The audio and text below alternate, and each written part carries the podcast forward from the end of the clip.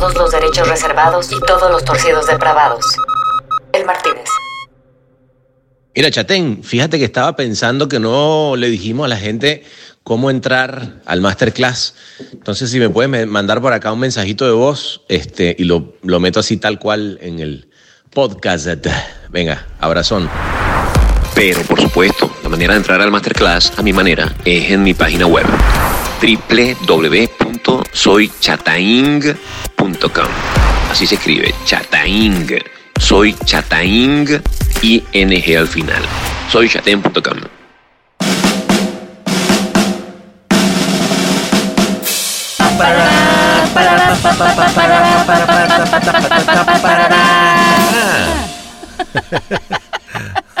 Ay, estúpida. Así empezamos, así. Bueno, así empezamos. Apoteósicos. Solo para recordarles que el Martínez es un proyecto colaborativo de Rainbow Lobster. Sí, señor, sí, señor. Síguenos en Instagram y Facebook como El Martínez Podcast y suscríbete en Spotify o en elmartinez.net, un podcast bar que no se reserva el derecho de admisión. Del creador de Me lo dijo un pajarito. Y de repente entró un pajarito chiquitico me dio tres vueltas aquí arriba. Y empezó a silbar. Y yo sentí el espíritu de él. Lo sentí ahí como dándonos una bendición. El multiplicador de penes. Multiplicarnos. Así como Cristo multiplicó los penes, perdón, los peces y los panes, me perdonan la expresión. Y los milímetros de segundo. Cuando conocí al comandante Chávez no dudé ni un milímetro de segundo. Llega el Carbativir. Esta que viene de Venezuela sí siempre hay que tomarla con pinzas, ¿ah? Porque Nicolás Maduro esta vez presentó unas gotas que él calificó como milagrosas y que aseguró neutralizan la COVID-19 en un 100% al usarlas cada cuatro horas. Y ya hoy, habiéndose establecido la patente nacional e internacional, habiendo recibido el permiso sanitario oficial del país, puedo presentar la medicina que neutraliza el 100% del coronavirus, el. Carbativir.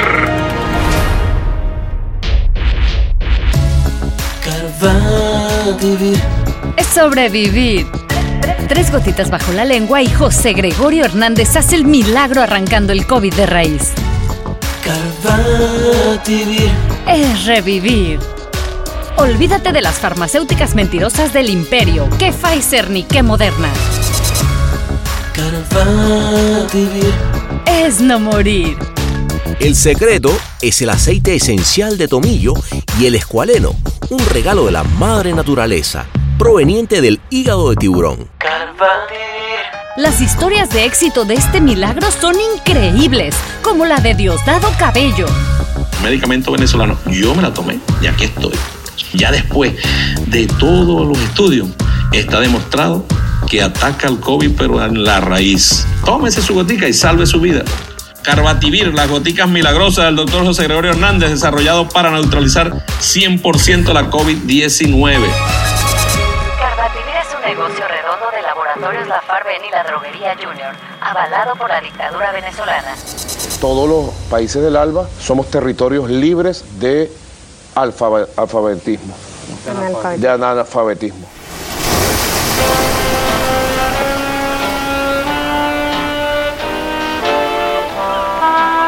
El Martínez. Un podcast de edición ilimitada.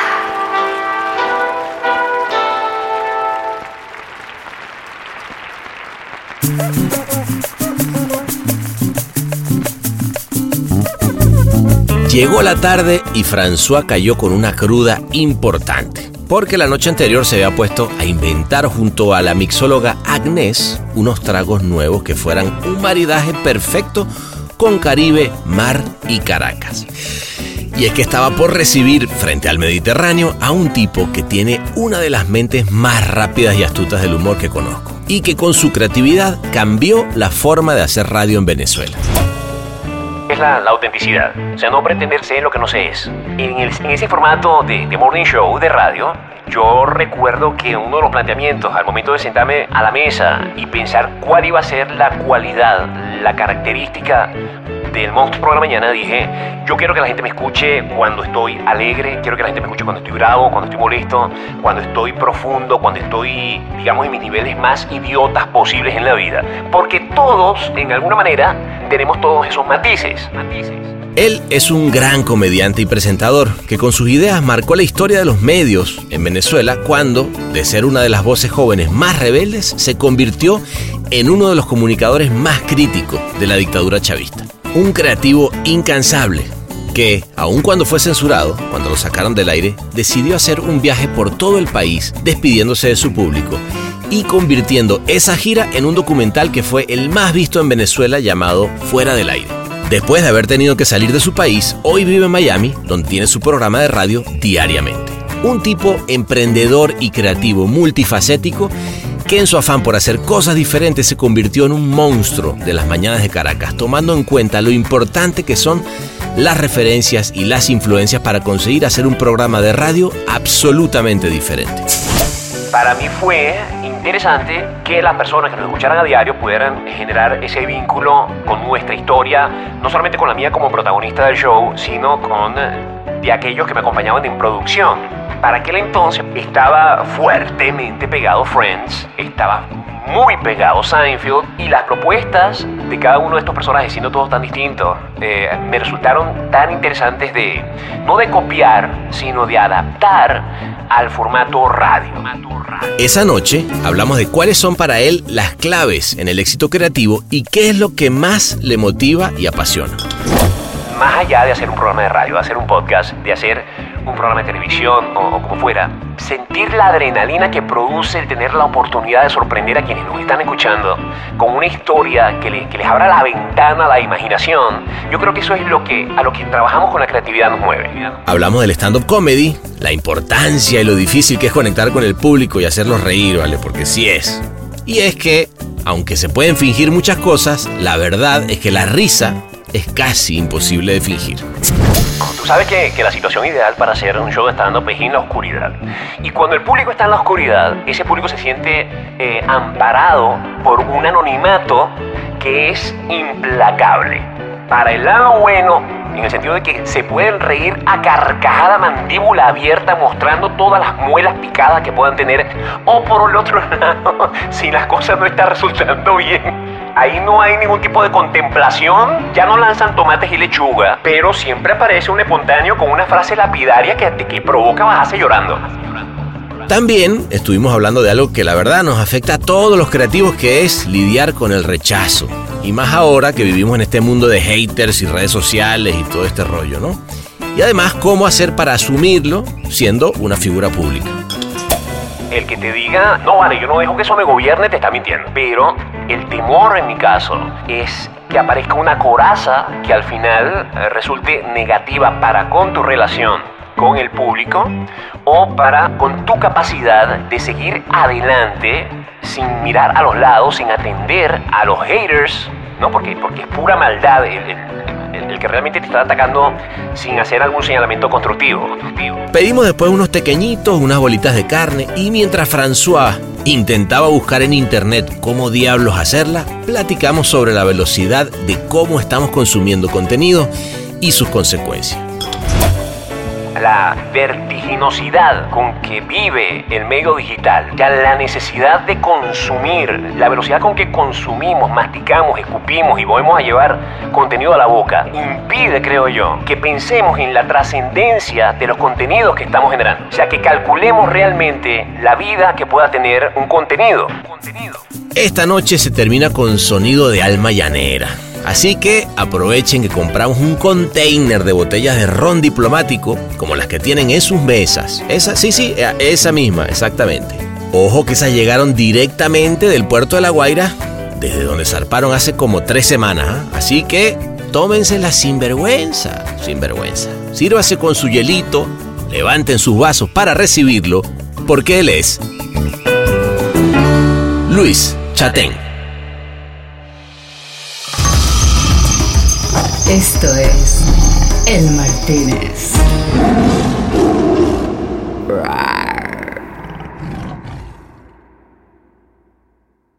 Bueno, entonces estamos, para mí. Eh, qué gusto, pana, qué gusto tenerte por acá. El gran Luis Chatén en el Martínez, cosa tan bella.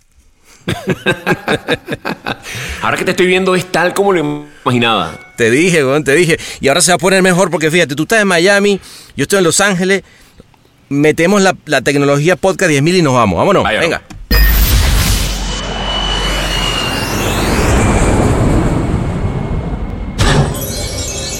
Bienvenidos a El Martínez. ¿Qué le servimos para empezar?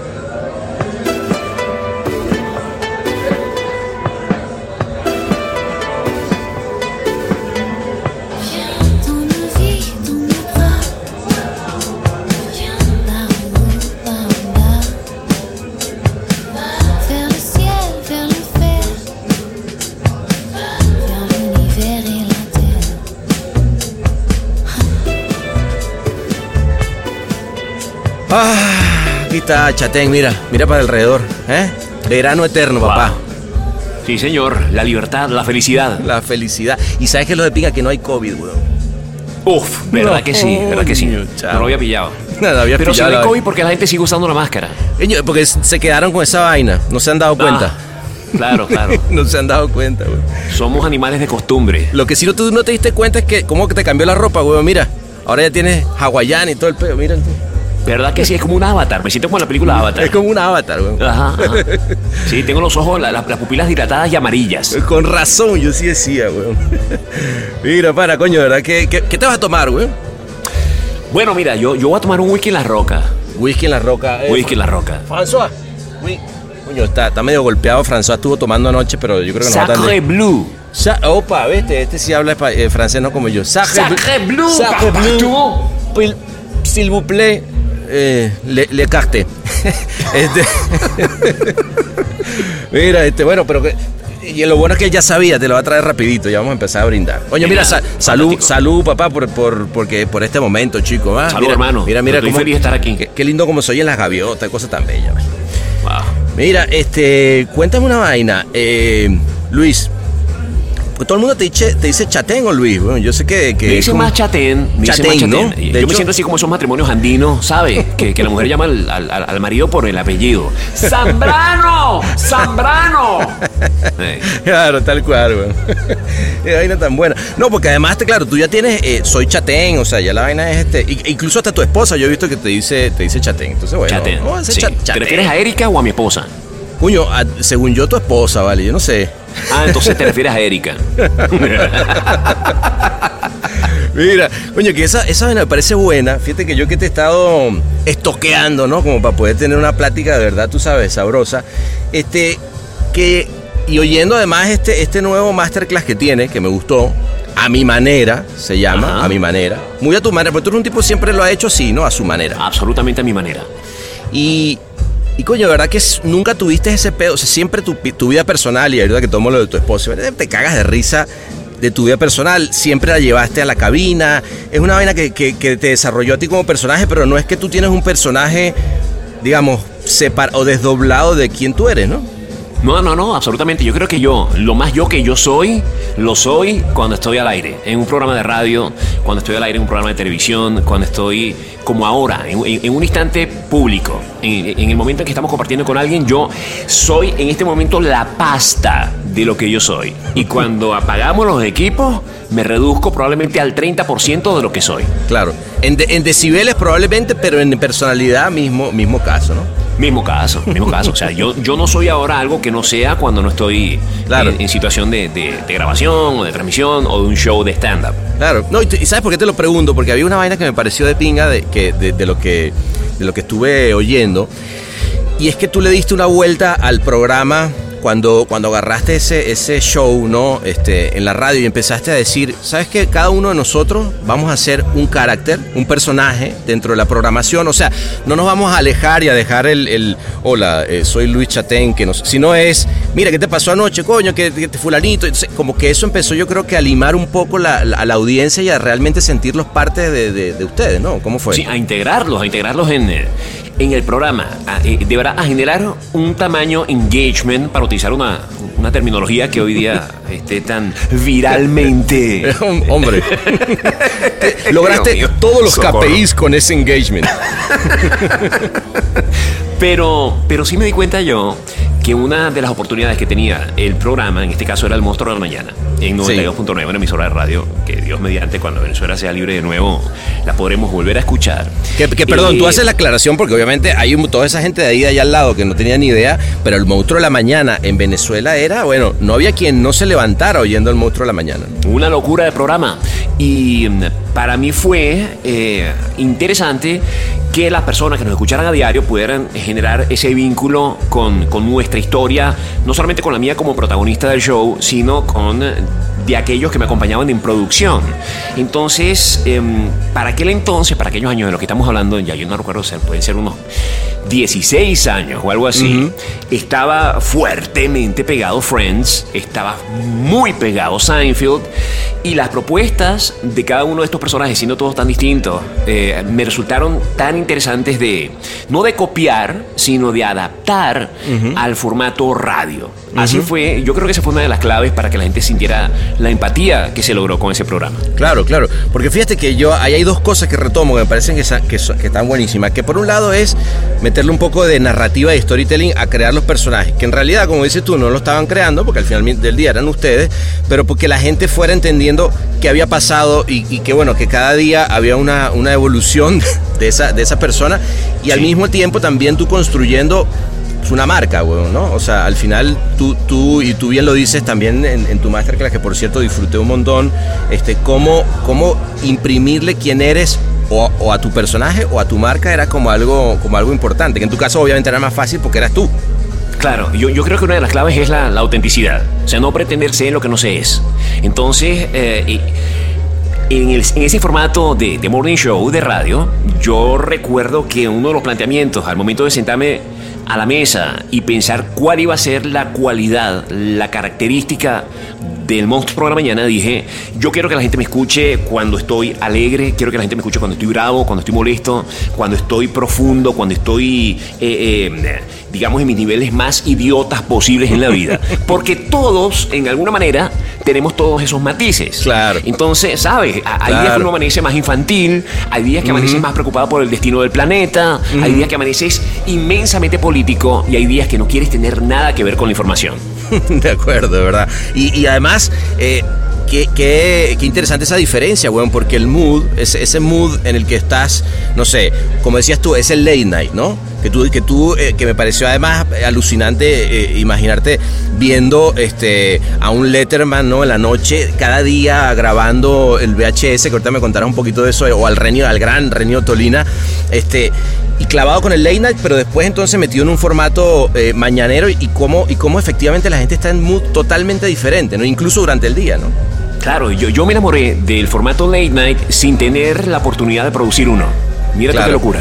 Entonces, cuando, cuando descubro yo a Letterman, digo, wow, ya, ya yo estaba haciendo radio para aquel entonces y ya, y ya yo sabía que lo que quería hacer era, era algo diferente, eh, fuera como fuera. Yo, yo llegué a la radio a experimentar. O sea, yo tengo una deuda en la paciencia de aquellos que me escucharon a la medianoche tan grande. Claro, claro. Porque de verdad, al principio, si hoy día lo que hago eh, raya en lo absurdo, para aquel entonces era algo de unos niveles insospechados. Pero, pero yo sí me encuentro con Letterman en momentos en que ya yo tenía la fortuna de tener un, un morning show, pero no tenía la suerte de estar en televisión. Entonces, cuando veo lo que está haciendo este señor en la televisión americana, la forma en que está rompiendo los Todo, esquemas, todo. en que se está burlando de sí mismo para luego burlarse hasta del lugar de, de la cadena de televisión CBS o, o la NBC cuando estaba en, en NBC, yo dije, eso es lo que yo quiero hacer. Y buscar adaptarse en la dificultad que existe para adaptar un formato meramente audiovisual a un formato radial. Ahí también había una complicación, pero una oportunidad tremenda para una Venezuela que apenas despertaba a sus primeras antenas parabólicas. Claro. Claro, para, para, bólica, para, para. es verdad, weón, recién. Ahora, que, y, y Oye, ¿cómo efectivamente. tropicalizado este bar, ah? Oh, Te digo, marico, oye la vaina, mira. No, porque además que aquí sí, aquí sí hay gaita, aquí no es como la 92.9 cuando dijeron que no iban a poner gaita aquí. Aquí yo le dije, 100% libre. mira, tráeme, tráeme gaita, porque yo sé que, le- que a Chatén le gusta la gaita. Eh, este, no, lo que te iba a decir es que sí es cierto que, que la radio, este, eh, y, fíjate que en México fue igual también. Yo después, cuando, cuando después de vivir 16 años en México, me enteré que, que en México, bueno, el mismo, el mismo Iñárritu fue uno de los grandes precursores, como lo fuiste tú, con Eli Bravo, de, la radio en su momento en México. Y yo no sé por qué, weón, si lo analizas, porque la verdad que tampoco es que en esa época, o sea, la radio había estado ahí, pero yo creo que como que talentos jóvenes tomaron la radio y es que sí tenía esa vaina de que podías experimentar todo lo que quisieras, mucho, con mucha más libertad, ¿no? Sí, claro, nosotros, bueno, yo, yo, yo considero que cada generación debe tener eh, su- sus inquietos, crea- sus creativamente inquietos. Claro. En, torno, en torno a los medios de comunicación, pues ahí estaba Eli Bravo. Yo le debo a Eli el que haya despertado mi interés hacia la radio. Yo, yo comencé creativamente trabajando con, con impresos en, en textiles, etc.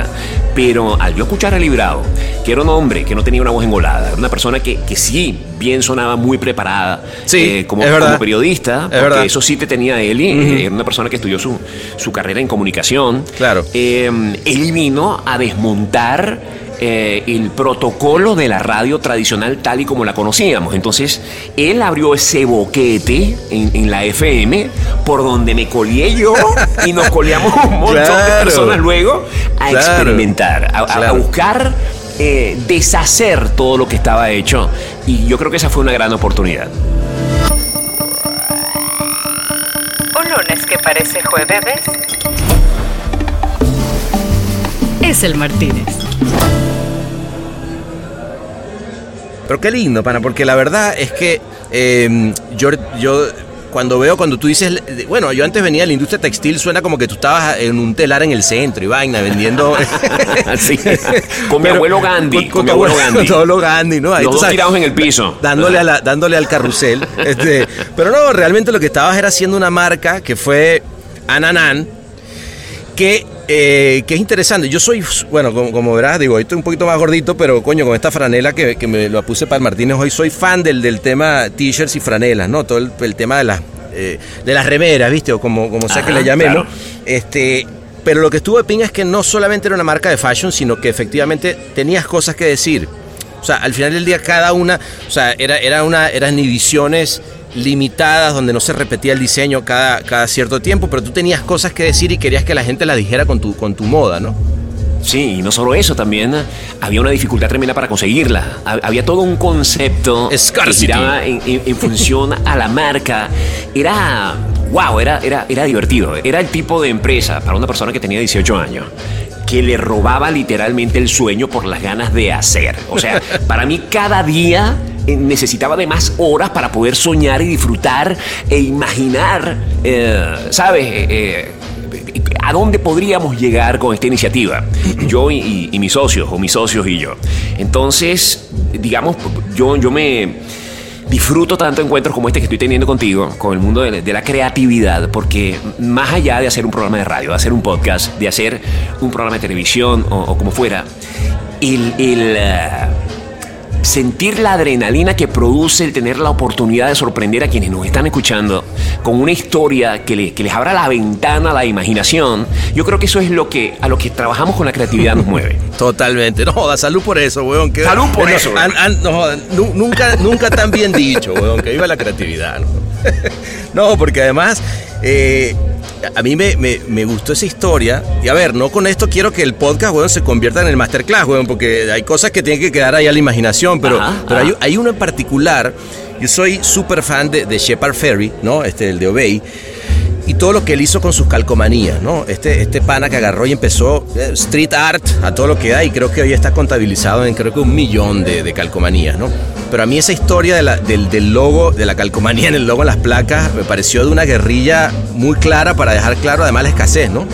Sí, una maravilla. Además que, bueno, para, para quienes no conozcan la historia, eh, rápidamente contada, eh, eh, nosotros, yo comencé unas franelas hace mucho tiempo con 30 franelitas y, y como, como estaba diciendo, pues, como estamos comentando, que había todo un tema de, de guerrilla, de no conseguirlas, de, de wow, de pertenecer a ese mundo que estábamos creando. Y hicimos un, un óvalo para la franela Hananá, una calcomanía como, como las siglas estas de los países, eh, que se hizo tan popular en algún momento, yo no entiendo por qué colocarla en, en Venezuela, la, la insignia de, de Italia. Sí, yo no- esa- ah, wow, qué yo- cool. Yo tampoco. Yo, yo nunca entendí esa vaina. Era muy raro. Digo- pero, pero funcionaba. Eh, pero, eh, pero a ver, un poquito de contexto social ahí, weón, porque sí es cierto que, que, mira, los panas de allá están diciendo, "Oye, ¿de qué están hablando de Calcón? No, a ver, en Caracas, en una época, yo, claro, obviamente, todos en Caracas tenían ya si ya fuera un familiar de, de Italia, otro, y, y haz de cuenta que esa vaina los hacía ver como que eran, no sé, ah, yo soy italiano, y, y entonces... Era un tema venía- de estatus, ve- claro. Claro, era un estatus, entonces, o yo soy español, y entonces salían con la bandera española en, en- en pleno mundial, una vaina rarísima, ¿no?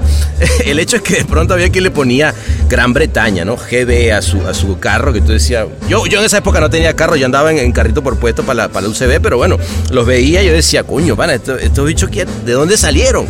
Claro, claro. Y, y uno, y uno mordía ese anzuelo. Uno decía, Claro. yo quiero tenerlo. ¿Por qué o para qué? No sé, pero No yo sé. quiero. Era la época de los lentes bolé. Ah. Era la, la época de la franela, ahora que estamos hablando de, de Fiorucci. Fiorucci. Fiorucci, que, que, que tenían estos diseños con, con unos rostros de unos angelitos y todo esto, ¿no? De las campañas publicitarias de Benetton, las, las, las más voladas, Claro. eh, interraciales, antirracistas. Uni- United Colors, sí. Esa era la época. Entonces, em, pues sí, eh, era- había una fascinación por, por sorprender, por, oye, eh, por ser sin tener la oportunidad o, o- o la, o las ganas de cantar. O sea, era, era un proyecto, era un proyecto que iba al frente en sí por sí mismo. Pero do- donde detrás estábamos un par de, de soñadores que disfrutábamos mucho con, con la atención que estábamos ganando. Pero ojo, eh, queriendo ser rockstar, que al final del día te convierte en un rockstar, porque fuiste un rockstar eh, eh, a tu manera, pero además lo loco es que venías de, de- de haber hecho Miniteca con, con Sentimiento Muerto, que sí fueron rockstars, ¿no? Exacto, ajá, sí, claro, totalmente. Y te- y pero bueno, eh, esa fue la manera que tuviste tú de expresar, porque bueno, la música por lo visto nomás no, no, se, no se vino. No, no, ni por accidente, ni por accidente. Y creo que, que el universo fue, fue sabio. Fue sabio. con- conmigo, fue sabio. Con- con- con- conmigo, conmigo también, güey. Conmigo también. Me hubiera, encantado, güey. No sé, cantar, guitarra, alguna vaina, pero no, no. es- Actuar, es- viejo. es- es- ¿Sabes? Tener una serie en Netflix, haber trabajado en la serie de Raíces. Claro, algo, güey. Eh, No, bueno, ojo. Pero hay, hay una vaina que sí, la versatilidad, a ver, que nadie te diga, obviamente la música sí creo que hay una vaina de talento que se nace o no se nace y hay que aprenderla y no, o sea, pero por ejemplo, mi, mi abuelo que, que fue compositor de Pavo Real, por ejemplo, él, él, eh, era carpintero y luego un día agarró una, mm, una guitarra y empezó a tocar, ¿no? Hay gente que de pronto se le da por ahí. Pero, Ajá. este, por ejemplo, el tema de- del stand-up comedy. Que, que yo tengo la teoría, a ver, ¿tú, tú, tú qué opinas de esto? Pero yo creo que el stand-up de esas disciplinas que, que cualquier persona con un, con un par de huevitos se sube a un escenario. A ver, no quiere decir que haga reír, pero que se puede intentar, ¿no? Bueno, esa es la premisa de, de cualquier persona que no sepa lo aporreado que se va a bajar de ese escenario. Porque una de las cosas mágicas que tiene el stand-up es que aparenta ser eh, sencillo. ¿En qué sentido? En el sentido de que, mira, vale, mi vida, mi vida está llena de colores. Yo tengo tantas aventuras que compartir. A mí me han pasado las cosas más extrañas en la vida. Además, yo soy el tipo más salado o el tipo más afortunado y tengo trillones de historias. Muy bien, eso es básico para subir a hacer stand-up.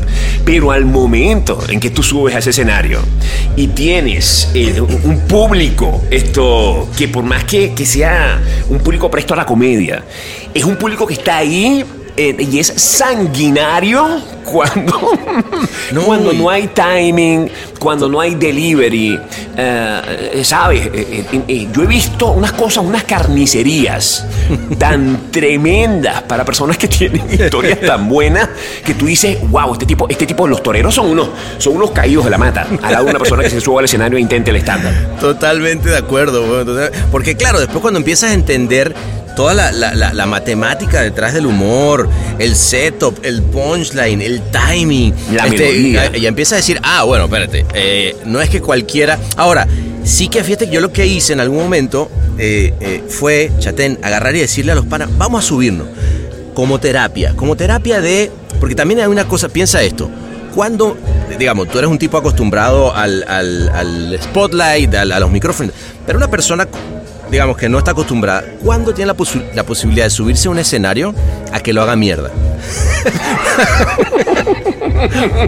muy, muy pocas veces, weón. Entonces, este, desde el punto de vista, es, es terapéutico, weón. Este, Es terapéutico, sí, y, y- y, eh, sí, de verdad, de verdad, porque es pura adrenalina. Es pura. Y espérate, vamos a trabajar el caso contrario. Digamos, una persona que suba eh, eh, sin ningún tipo de compromiso personal eh, con su futuro. O sea, no es una persona que dice, que piense, chico, si me va, yo, yo me quiero dedicar a esto. No, una persona que tiene una historia buena que contar y solamente necesita cinco minutos para esto. Sube y cuenta la historia de cómo eh, apareció en su vida el tema del divorcio y cómo, y cómo finalmente logró divorciarse. Y conecta con la audiencia. Se baja de ahí con éxito, ¿no? Converti- Convertido en un torero en, en- en su mejor momento.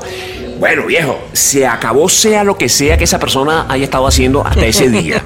Porque la, la emoción que produce el tener éxito sobre el escenario, conectar con una audiencia, sea de 30 personas o de 3000, es un veneno que te va a acompañar por el resto de tus días. De acuerdísimo. Y además hay una vaina que, claro, tú, lo dijiste bien en un momento cuando, cuando hablabas de cuando uno hacía cosas en las audiencias y no te, y no te enteraba. Ahora tienes un feedback poco más, este, un poco, bueno, feedback que antes no existía, pero lo que está lindo con el stand-up es tener ese feedback eh, instantáneo. O sea, la vaina funcionó o no funcionó eh, y ya. O sea, porque lo que sí no puedes es fingir la risa, güey. O sea, por el que más te quiera va a ser...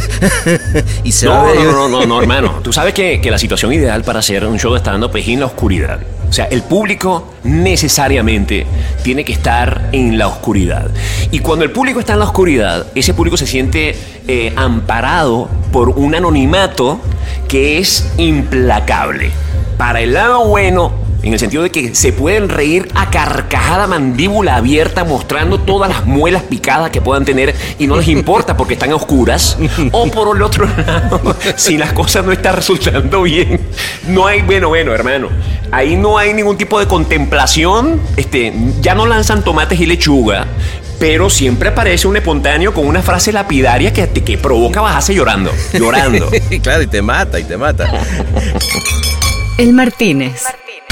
Un twist de chinchón con un splash de chimpaticón. El Martínez. Te habrá pasado, ¿no? Alguna noche que no joda, fue para mía. Por supuesto, por el amor de Dios, claro, claro. Y yo encuentro, mira, eh, uno dice, claro, es muy sabroso decirlo ahora, desde, desde la comodidad de- del hogar o como sea, en la oficina, donde estemos cada quien, o aquí, como estamos en este bar tan sabroso, por conversando. Salud por con esta, con esta salud, hermano, salud. Eh, oye, chicos, de, de las presentaciones que más se aprende eh, es de esos grandes fracasos espantosos, porque no puede pasar nada peor. Y es cierto, es cierto, pero al momento que uno está montado ahí y ese material que tú estás convencido de que es fantástico, es maravilloso, es más, ha funcionado durante 50 presentaciones anteriores, pero por alguna razón inexplicable no hay ninguna conexión con el público que tienes enfrente. Entonces, mientras tú estás haciendo este esfuerzo, además porque no se note que quieres llorar, Claro. hay toda una junta directiva funcionando en tu cabeza. Este, eh, eh, trazando estrategias de hay una sala situacional Claro, claro. que todo que, que Manejo de están crisis. gritando Manejo de crisis. Huye, déjalo así no sigas por favor pero aparece improvisación aparece, aparecen todas las, las herramientas que más adelante te van a ser muy útiles Está muy bien, güey. Yo, yo recuerdo una así en Bogotá, donde me dio por hacer un stand-up sobre Simón Bolívar, de por qué había muerto en Bogotá, y me tiraban hielo, güey. Es la vaina más horrible que me ha pasado, güey. pero, pero fíjate que a ti te, a ti te tocó también el lidiar con. eh, y, yo, y yo lo oía, tú decías con, con los haters cuando no se les decía haters, ¿no? Ajá. Este, desde, desde un inicio. eh, me quedo con esa historia que estabas en una, en una manifestación y te gritaron, Chatén, el coño. ¿no? Este, no sé, me imagino que también eh, ser figura pública tiene eso también, ¿no? O sea, estar en el Bueno, spotlight claro, y te, es, muy duro. Es muy duro y uno, uno no es de palo. Uno no es de palo, uno tiene su corazoncito. ¿Cómo se lidia, weón, con eso? Porque eh, eh, creo que una de las cosas que yo creo que cualquier persona, por más Mm. coraza que tengas, por más eh, tablas y todo lo que tú quieras, como tú dices, coño, una persona, ¿no? Este, ¿Cómo se lidia con, con, sobre todo el rechazo? Yo creo que esas son de las que... Porque quien te quiere y te, y te ah, bueno, está todo bien, pero do- quizás en la otra parte donde está más, más, más jodido, ¿no? Claro, el que te diga, eh, no vale, yo no dejo que eso me gobierne, te está mintiendo. Claro. Te está mintiendo. Eh, efectivamente hay un daño que se hace. Hay eh, algunos más lo- logran una herida más profunda que otros, pero eh, mm, el temor en mi caso es que aparezca una coraza que al final eh, resulte negativa para con tu relación con el público o para eh, con, con tu capacidad de seguir adelante sin mirar a los lados, sin atender a los haters, ¿no? Porque, porque es pura maldad el, el- que realmente te está atacando sin hacer algún señalamiento constructivo. Entonces, eh, cuando tú logras que eso te influencie en alguna manera, así sea una mañana, eh, o, o una tarde, o una noche, o una semana, hay una parte de esa esencia que yo promuevo en el masterclass, que es buscar tu propia voz, lograr una identidad que, que logre una resonancia eh, especial en medio de este mar digital donde todos estamos navegando y todos estamos haciendo un esfuerzo tremendo por, por captar audiencias. Eh, el peligro está en que efectivamente ese trabajo haga su efecto y te desvíe de, de la estrategia que vienes trazando, que es simple y llanamente construir confianza.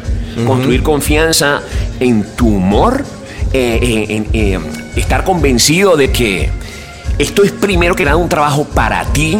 Cuando tú te levantas y escribes una línea que se te ocurrió en función a algo, una noticia que esté pasando en la actualidad, o a una rutina en particular que tenga que ver con lo que sea el nacimiento de un bebé, o como. Eso primero que nada te tiene que parecer genial a ti. Genial.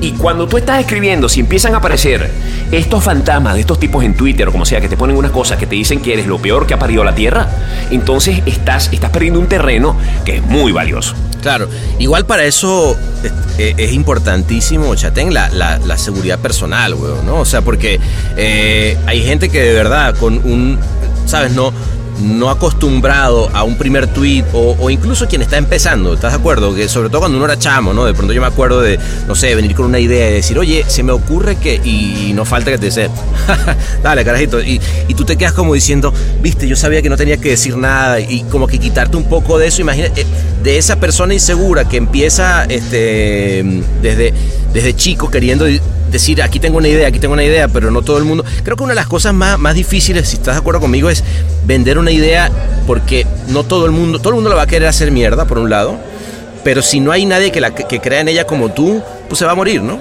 Claro, se va a morir. Y, um, a ver, eh, uno no es infalible tampoco. Esto no quiere decir que uno eh, efectivamente en algún momento de la vida no produzca una idea que termine haciendo una inmensa porquería. Claro, hay- pero hay que digamos equivocarse, que, Claro, pero digamos que en, en tu capacidad productiva eh, debe haber al menos, en mi opinión, un 70% de éxito.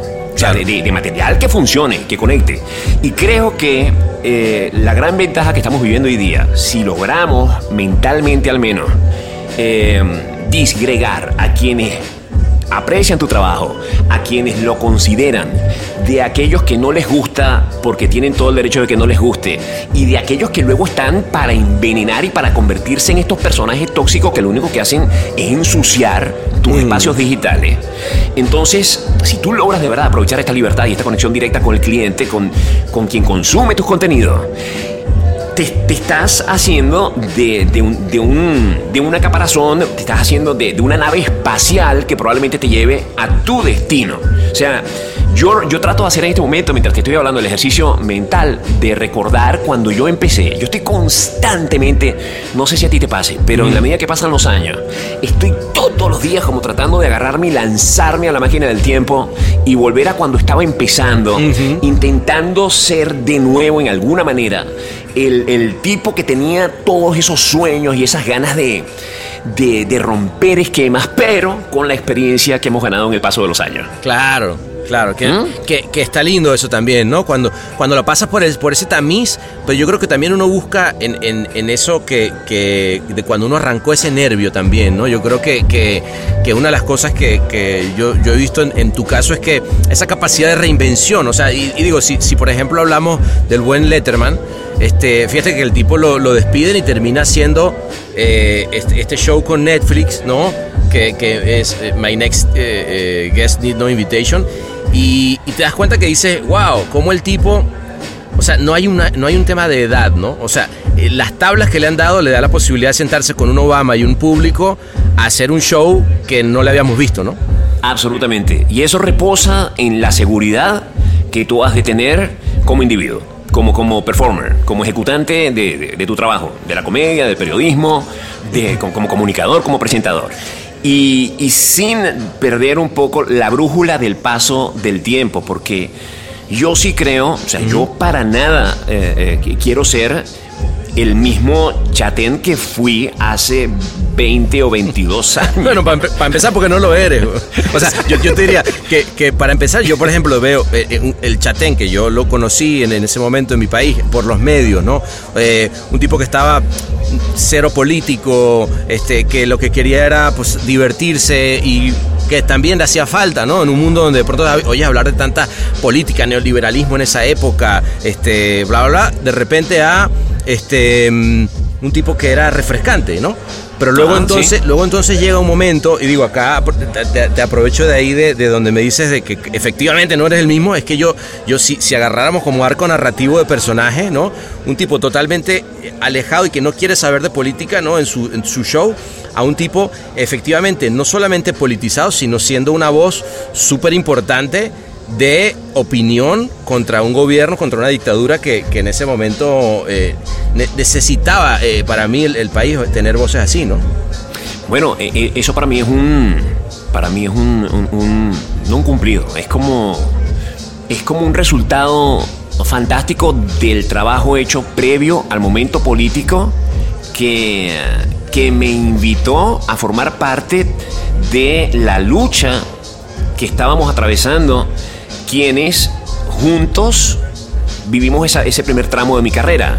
O sea, yo, yo no podía continuar en la línea que estaba, sabiendo que mis oyentes, mis, mis amigos, eh, eh, eh, el país estaba empapado de un tema político que venía como un ácido carcomiendo cualquier ilusión artística, profesional o deportiva, cultural eh, en, en la sociedad venezolana. Entonces, ahí yo me sentí y me siento todavía afortunado de que el trabajo hecho hasta ese momento me haya permitido el vínculo con la gente como para acompañarle en un tono distinto, alzando la voz, siendo, siendo un compañero de marcha en, eh, bueno, en esta, en esta tragedia que, que estamos transitando y que ojalá pues algún día eh, se resuelva.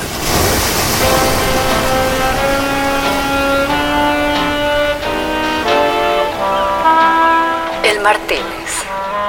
Un podcast de edición ilimitada.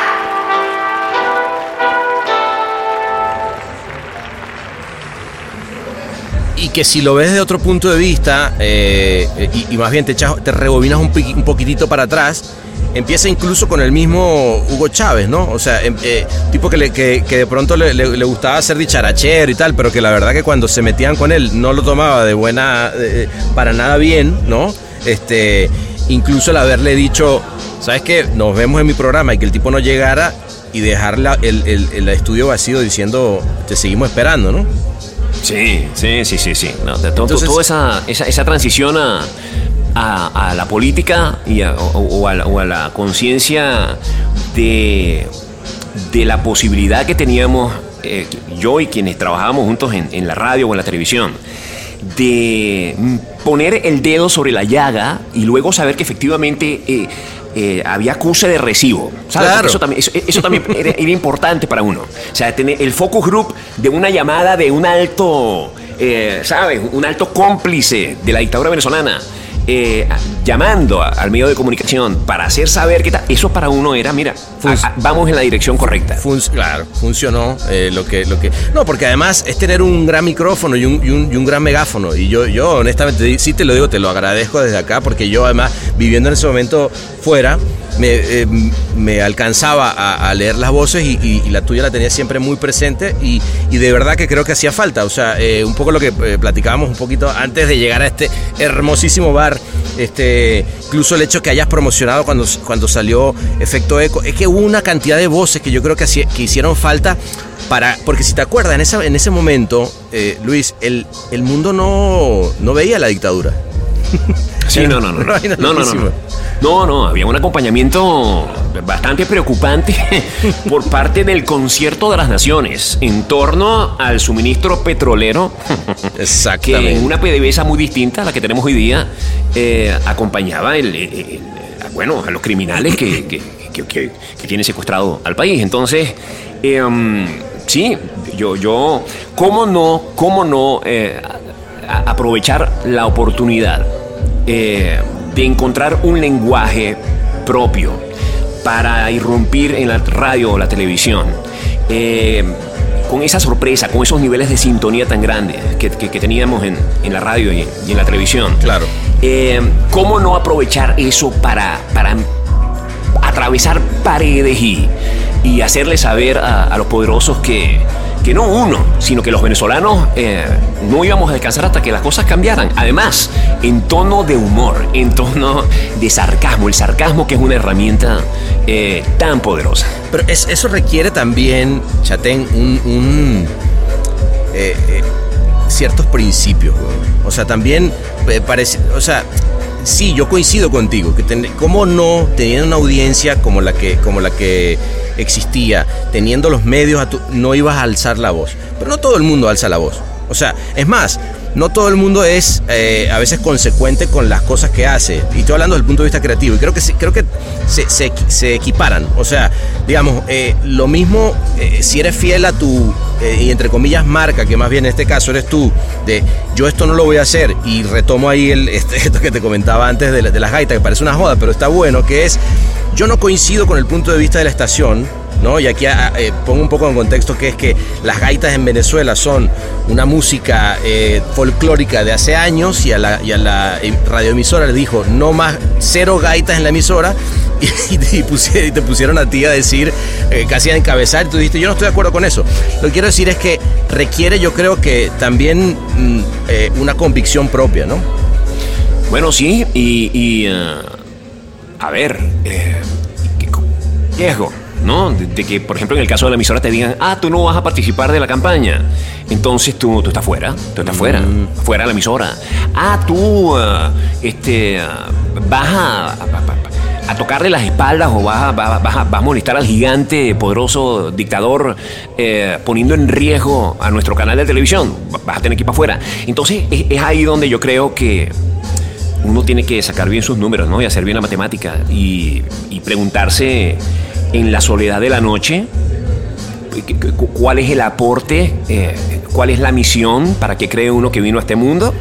Y yo creo que los primeros años de mi carrera fueron de formación en, en torno a una técnica y a un formato de entretenimiento que luego eh, tuve la oportunidad de pulir para, para ponerle una, un- una capa de, de- de política y de, y de, ¿cómo se llama? De, de- de tema de contenido eh, social para que ese mismo humor y ese mismo formato funcionara, para que la gente eh, conectara con la noticia, la nacional, la internacional, en, en el tema del humor político, que, que me parece una cosa además tan interesante y, y tan compleja, porque es, es sentarse, masticar noticia, amarga, tragar grueso, cuando uno realmente, oye, hay cosas que uno le pone violento.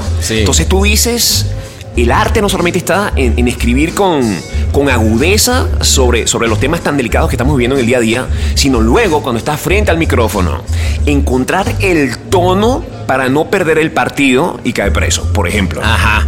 O sea, ma- ma- eh, irte por el, por el filito. A ver, que al final del día, como bien tú lo sabes, ya lo viste, si te quieren joder, te van a joder. Pero tú mantenerte en ese filo que les va a costar más porque no tienen, eh, o sea, si lo hacen queda, queda obviamente eh, eh, exprofeso la, dictadura. Entonces, en ese sentido, pero, pero insisto, ahí, ahí hay una parte que, tiene que ver con esa, con esa convicción, que un poco también coincidirás conmigo y, y con razón entiendo que, que el gran Renio Tolina haya sido una gran inspiración para ti, porque creo que es, es un gran ejemplo de cómo el entretenimiento pudo convertirse en una, en una época, en una Venezuela saudita además, ¿no? Cuando nadie se imaginaba o hablaba de los problemas que podíamos tener como sociedad, ¿no? Este, y resulta que, que los problemas que, lo, que, yo, que yo pienso de los que hablaba Reni eh, eran bastante básicos, pero creo que son los que nos llevaron a estar donde estamos hoy en día. Claro, Reni, Reni fue, bueno, Reni es un campeón de, de, de saber, de lograr moldear eh, una identidad. Y me refiero a la de él. La, identidad de Reni. O sea, Reni se convirtió en, en un referente, por ejemplo, para el mundo de la publicidad tremendo. Lo Claro. que tocaba Reni se vendía. Porque la credibilidad que logró Reni para con su audiencia fue tan grande que nadie ponía en duda que el producto que estaba anunciando Renio Tolina fuera a fallar. Claro. Eh, o, o- o no tuviera buena calidad. Para que este hombre, eh, que luego entendió que el cambio real para vivir mejor, para que los venezolanos avanzáramos a- en, en- en dirección a un país mejor, era que nos educáramos, que, que entendiéramos que teníamos que convivir respetando los derechos y los deberes de, de nuestros vecinos, de, de- de los otros. Ahí unas campañas fantásticas como la campaña esta para, para cruzar la calle donde... donde ¿Te acuerdas la de las vacas? la de las vacas, o sea, si tú no soltando unas vacas en plena avenida Francisco Miranda en, en Caracas, comparando a la gente que no cruza por las esquinas donde está el rayado con vacas. Eh, luego yéndose al Salto Ángel a hacer este grandísimo especial de Churumerú, Churumerú, que fue el primer programa transmitido en color en nuestro país. Un hombre que realmente no fingía el amor que sentía por Venezuela, eh, siendo una persona tan trabajadora, además, a la luz de, de los espectadores, de los ciudadanos. O sea, a la gente le constaba lo- los esfuerzos de, de Reni por hacer las cosas con calidad. Bueno, luego se transformó en la mejor opción que había como, como ciudadano, políticamente hablando, para ocupar la presidencia. Y bueno, tuvo este trágico final que todos lamentamos. que todos lamentamos, es verdad. Eh, pero, pero tuvo una gran, este, y, lo digo riéndome, no porque lo lamentemos, sino porque me estoy acordando de cuando dijiste Churumeru, me, tuve perfecta la cara del Puma mirando hacia arriba, este, eh, con, creo que estaba con Lila Morillo, si no me equivoco, estaba pero había con otro más, este, cantando Churumberum, este, o sea, tenía, sí tenía una cosa también que el humor, eh, siendo además un tipo muy serio, manejaba, ¿sabes? Este, dentro de su plataforma, ¿no? Era que era un tipo todo el tiempo, porque bueno, también en Venezuela creo que alguien que fuera totalmente serio nunca le iba a ir bien en, en medio, o sea, creo Bueno, que... un hombre que, que entendió que los códigos del humor eh, conectan con la gente. Exactamente. En ese mismo especial de Churumerú y en el propio Masterclass, yo cito un episodio donde Reni hace una, una crítica a la forma en que el minero venezolano descubre una pepita de oro y qué hace con, con- con esa pepita de oro cuando la, la lleva y la, y la cambia por dinero. Mm, O sea, una, una crítica tremenda, pero a través de un sketch de comedia filmado en el propio Callao, al, al sur de, de Venezuela, donde nos dice a los venezolanos, espérate un momento, las cosas que nos están pasando es porque miren cómo somos. Tenemos que corregir esto para que luego tengamos mejores gobernantes. Entonces sí, Re- Reni, sin duda, es una, una inspiración, no solamente para mí, pa- para, para la misma gente que puede haber no, no trabajado en la industria, para la gente que sueña con un país mejor. Un bar inclausurable. El Martínez. y que además se pudo llevar eh, a, nivel internacional sus ideas y, y hacerlo. No, no, la, la verdad que sí, sin duda un tipo que, que, que tener siempre presente. Y fíjate que eso pasa también, yo, yo también soy un clavado de que eh, hoy en día en este, en este pedo digital, ¿no? De que, que parece que uno vive siempre en el aquí y en el ahora. Yo siempre lo digo que, que nos está faltando también a veces volver un poquito al- a, a- a las bases, ¿sabes? Como que entender que, que- que hay, ahora, hay un- ahora que te estoy escuchando, eh, la, la vertiginosidad con que, con que vive el medio digital, sea, la necesidad de consumir, la velocidad con que consumimos, masticamos, escupimos y volvemos a llevar contenido a la boca, eh, impide, creo yo, que pensemos en la trascendencia de los contenidos que estamos generando. Exacto. O sea, que calculemos realmente eh, la vida, la vida que pueda tener un contenido. Eh, tal y como Reni pudo haber planificado ese programa histórico en, en Churumerú. O sea, pensamos Claro. en cosas que duran un minuto, pensamos en, en tweets que tienen 140 caracteres y no pensamos en la, en la vida útil que pueda tener probablemente esa, esa pieza que estamos eh, generando.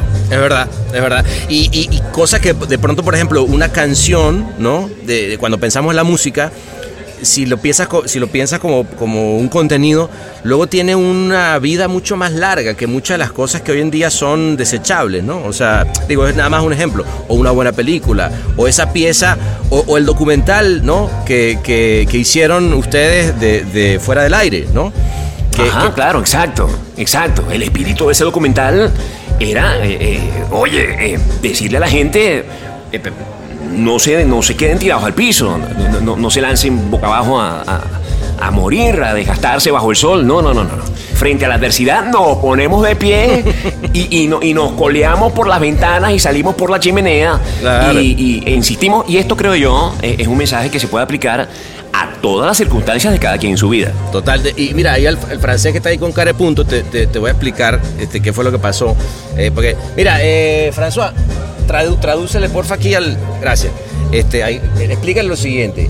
Eh, sale del aire, sacan del aire el programa de, de, de Chatén, y entonces los flacos deciden hacer un documental donde van a ir ciudad por ciudad a despedirse de la audiencia y además fueron llenos totales y además un documental Increíble. el documental más visto en ese momento en Venezuela En la historia de Venezuela, sí. Fuera del aire es el documental que cuenta con mayor eh, eh, venta de tickets en las salas de cine en la historia de nuestro país.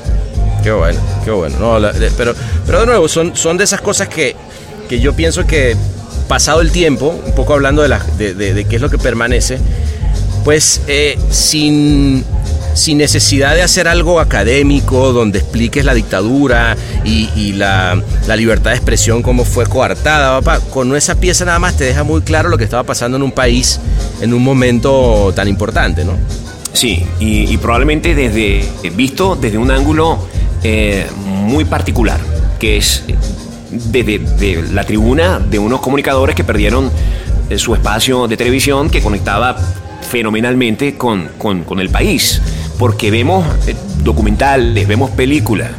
Y todos los que se produzcan son inmensamente necesarios para que la memoria de lo que nos ha pasado en estos años, eh, la tragedia, los asesinatos, eh, las confiscaciones, los encarcelamientos, las torturas, eh, prevalezcan al paso del tiempo y, no caigamos en el mismo error. La oportunidad de fuera del aire es narrar el, mismo tiempo, eh, pero en- a través de, de una situación compleja distinta. Total, total, total, de acuerdo. Oye, y, cuéntame una cosa, yéndome ahora un poquitito eh, más atrás en el tiempo. ¿Cómo es que tú terminas tan metido con Aditu? Digo, esto, esto- esto- esta te, esta te hay que preguntar. Yo, yo, ojo, muy fan de Aditu, ¿no? O sea, crecí con Aditu, un grupo venezolano este, magnífico eh, para la época perfecta. Este, pero tú llegaste a hacer una fiesta de, de con Aditu con un barco en Puerto La Cruz. en- o sea, ¿cómo llegas allá? Sí. Bueno, eso, eso- tú sabes que yo trato de recordar en, en qué momento conocí yo a, a- a Pedro Castillo o a Sí. Miguel Arias, quien, quien es mi querido amigo eh, y, y- y fuera en algún momento tecladista de Franco de Vita. Miguel es un tipo tremendamente talentoso. Y no recuerdo cómo, cómo nosotros nos conocimos, pero eh, sí recuerdo que ellos dos tenían, Pedro siendo cantante de Aditus y Miguel siendo pues, músico que, que colaboraba y trabajaba con, con- con tantas agrupaciones de éxito en Venezuela, eh, un, un dúo que se llamaban Los Electrodos. Y los Electrodos eran ellos dos interpretando versiones de éxitos de otras agrupaciones, pero con los talentos de Pedro y de Miguel. Era, era increíble escuchar la versión de Aja de Take On Me interpretada por ellos. Parecía que realmente el grupo Aja estaba montado, estaba subido al escenario. Y en su camaradería, el, el show de ellos era, era inmensamente divertido. Y yo terminé, no recuerdo ni cómo, contratándoles para este concierto que está citando en, en el barco, en, en el Caribbean Queen se llamaba ese Pero, barco. pero espérate un, un En Puerto segundo. Pero tú, tú qué edad tenías ahí, eh, Chatén, de haber tenido Yo tenía 18 19 años, 18 años. O sea, vamos a estar claro, a los, lo que me parece de pinga. A los 19 18, 19 años, la fábrica de playeras, de franela que habías hecho, estaba lanzando un año después, cumplí un aniversario, un bote, una fiesta con un bote con, con el grupo este, del momento. ese es buenísimo, ese es buenísimo. Y siempre, y siempre empastelando los proyectos con, con una. Con una. con- a ver. Con una necesidad de, de sorprender y de crear, pero además con una. Oye, con, con una complicidad, no es complicidad, con una complicación tan grande. O sea, to- todo lo que soñábamos era tan complicado e, e irrepetible por lo, por, lo, por lo imposible que era. Entonces, era, era divertido intentarlo. Qué bueno, para bueno, y, y conociéndote y que siempre te gusta complicar- complicarte la vida, que, eh, coño, cuéntame un poquito ahora cómo es tu vida, weón, cómo, cómo, cómo ha sido esa transición, eh, ahora llevando tu programa desde Miami, etcétera, ¿no? Bueno, ha sido, ha sido un proceso eh, re- realmente doloroso, tengo que llamarlo con- con- con- como es, doloroso, porque eh, primero salí de Venezuela, eh, en, en las circunstancias que, que me fui del país, a mí me resultó una experiencia personal muy amarga, Pues, sentimientos encontrados, rudísimos, eh, sentir que estaba abandonando, eh, fue, fue muy difícil. Pero por el otro lado, la, la razón de- del traslado era también tan fuerte y tan poderosa que creo que eso ayudó a, a- bueno, a, a mantenernos en pie y a, y- y a insistir, a persistir, que son los niños, la familia. Y el entendimiento de que, de que uno solo, eh, bueno, especialmente con la dificultad de, de tener la, la influencia en radio y televisión que uno tenía, frente al monstruo que significa la dictadura venezolana, pues, oye, hay, una lucha que hay que saber dar. Total. Eh, entonces, el, el traslado ha sido, ha sido complicado.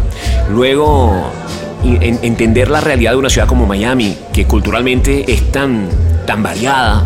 Aquí no se trata de que te mudaste para Madrid y todos son españoles. No, aquí se trata que estás en una ciudad donde hay colombianos, ecuatorianos, Claro, cubanos, argentinos, peruanos. Entonces, tomarle el pulso, la identidad a, a esta ciudad que por otro lado es maravillosa, es, un- es un reto muy grande. Eh, pero bien, estoy todos los días tres horas en la radio tratando de, de generar esa empatía con, con el público No, de acá. no, no, total. entendiendo además que, que por la vía digital nos estamos escuchando en todas partes del mundo y a punto de comenzar un late night que es Epa. una nueva oportunidad para...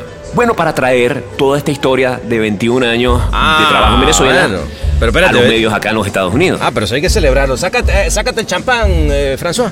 Mira, eh, no vale, salud por eso, no, sa- no Salud sabía. por ¿Cómo- eso, cómo- salud cómo- por eso. ¿Cómo se va a llamar? Chatén, Chatén. Se va a llamar Chatén, porque me di cuenta que en el programa, en el canal donde voy a trabajar, eh, eh, desde las 7 de la noche hasta las 10 de la noche, todas las personas que tienen programas ahí, eh, sus programas se llaman como ellos. Entonces yo dije, ah, bueno, yo voy después de Bailey, después de Jaime Bailey. Bien. Entonces yo dije, si la gente se aprendió el nombre de Bailey, porque Bailey le puso Bailey a su programa, yo tengo que ponerle Chatén. Bien pensado, bien pensado. Te digo desde el punto de vista de marketing, bien pensado, hermano. Gracias. Mira, manita, ya- llegó la botella de champaña. Yo te diría que pasemos ahora que me cuentes la otra parte que no me contaste al aire. Este, y coño, de verdad que qué placerzote eh, que, que hayamos tenido este espacio, hermano. No, no, encantado, encantado. Gracias a ti por la invitación. Eh, te, te admiro profundamente lo que estás haciendo, lo disfruto tanto.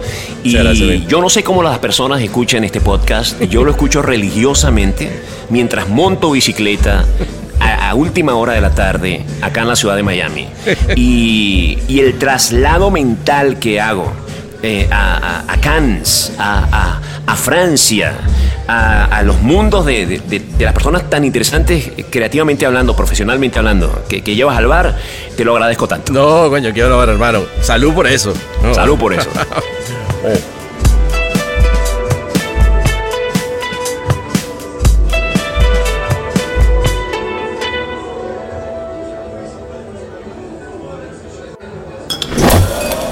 bar transformado en podcast es el Martínez. Es el Martínez.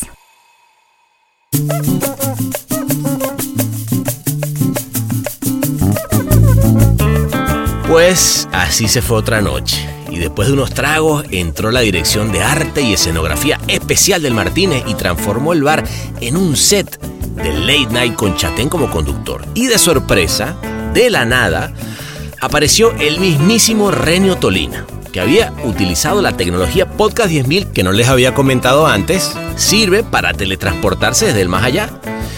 Llegó entonces con todo el crew de los 70, gente, tú sabes, clavada en- en su, en su papel y comenzó un show y una entrevista inolvidable en el que saltaban las chispas de creatividad y magia en cada palabra. Hablaban de política, de humor y de cómo los comunicadores pueden cambiar los países. Y es que eso pasa cuando la gente distinta, chicos, se junta y comienzan a inventar vaina. Fue ahí entonces cuando llegó el Puma, José Luis Rodríguez, que, by the way, era una versión mucho más joven, con un portentoso bigote de los 70s, y decidió con Reni, presentado por Chatén, reconstruir en vivo el especial del primer show a color de la televisión venezolana, homenaje al Salto Ángel. Y ojo, aunque todo esto fue un show en vivo que no grabamos, para ti que llegaste hasta acá, te voy a compartir el final, que ese sí lo grabé yo con mi celular, fíjate, ahí te va.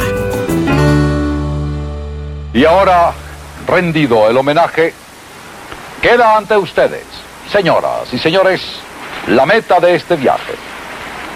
En su fantástica caída, el Salto Ángel.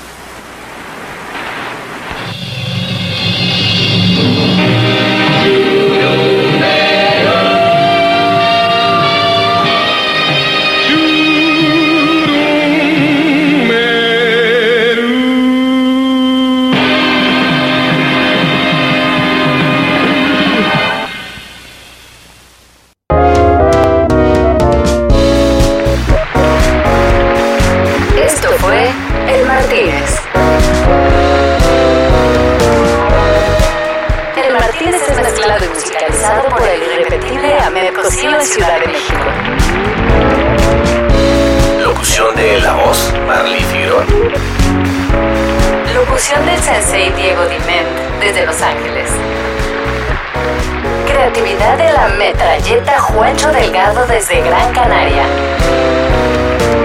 Idea original de Sebastián Arrechedera. Una producción colaborativa de Rainbow Lobster. El Martínez, nos reservamos el derecho y el revés.